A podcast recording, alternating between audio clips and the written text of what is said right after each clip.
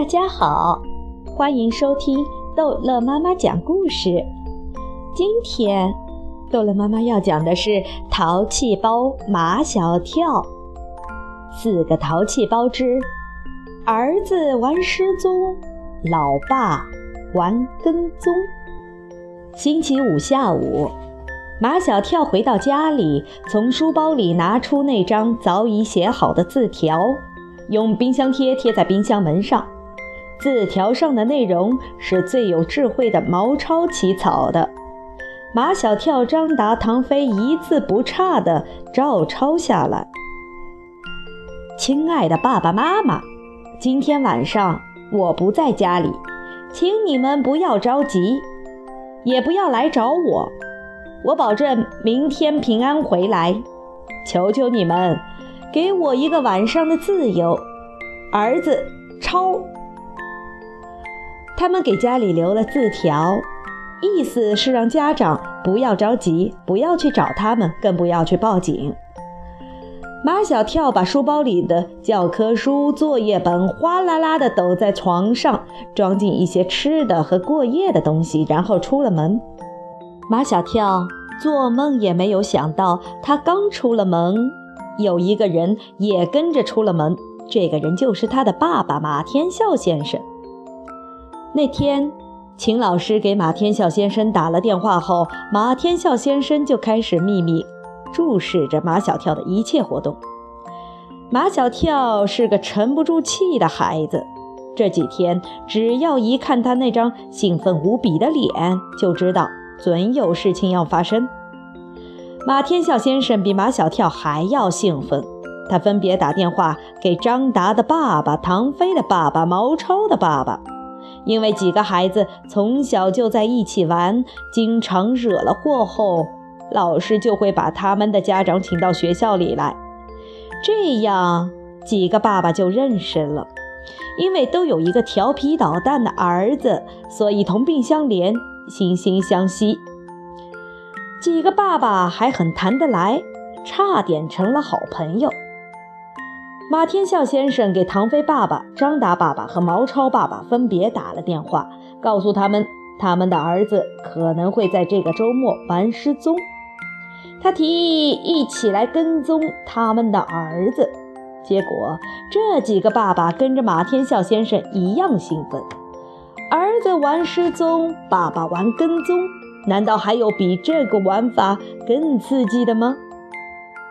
马天笑先生一边跟着马小跳，一边给张达的爸爸、唐飞的爸爸、毛超的爸爸打电话：“喂，出来了吗？出来了。好，盯紧点。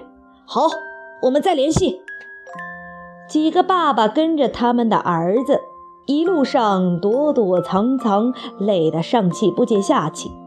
他们怎么也没有想到。他们跟来跟去，会跟到一个有厕所的地方来。几个儿子在这里汇合了，几个爸爸也在这里汇合了。那个在厕所门口收钱的胖女人还没下班，他们一来，他就死盯着他们。他们只好等他下班，再挖埋在地里的帐篷。胖女人以为他们不想花钱进厕所撒尿。想在小树林里撒不花钱的尿，便朝他们大声吼叫：“乱撒尿要罚款的哦！”你怎么知道我们要撒尿？不撒尿爬到这儿来干什么？难道不撒尿就不能到这里来了吗？毛超的话把胖女人气得直打嗝，她一个人说不赢他们四张嘴，干脆锁上厕所门，下班了。胖女人一走，他们立即挖出埋在地里的野营帐篷，抬着一路小跑，直奔地铁站口。几个爸爸跟着几个儿子，看着他们上了一节车厢，他们也从另一扇门上上了这节车厢。他们从地里挖出来的是什么东西？除了马天笑先生，三个爸爸都不知道。而凡是有关玩的东西，马天笑先生则无一不精通。看起来像顶帐篷，还是很高档的野营帐篷。很贵吧？毛超的爸爸担心帐篷是来路不明，他们哪里来的钱买这么贵的东西？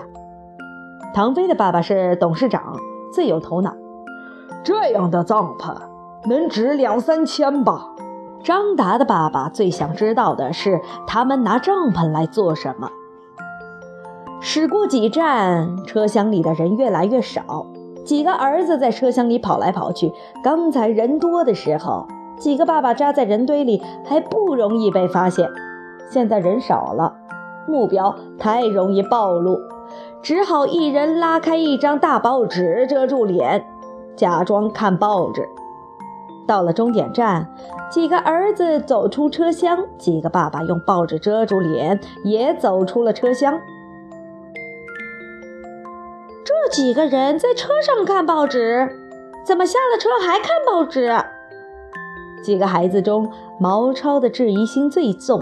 他回头望了一下，那几个用报纸遮住脸的男人突然不见了。其实是几个爸爸发现了毛超回头，全趴在长椅下面了。我发现有人在跟踪我们。谁呀？谁会跟踪我们？马小跳觉得特别好玩。伸长了脖子，很夸张地做了几个翘首瞭望的动作，好像故意把目标暴露给追踪者。哪里有跟踪的人啊？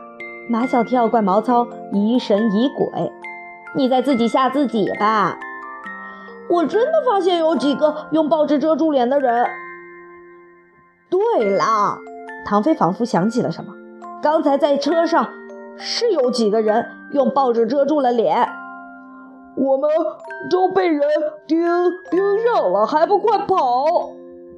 张达扛起帐篷就往前跑，前面就要出站口了。左边出口是绿野公园，毛超却叫张达走右边的出口。我们去绿绿野公园为什么要走右边？这叫声东击西。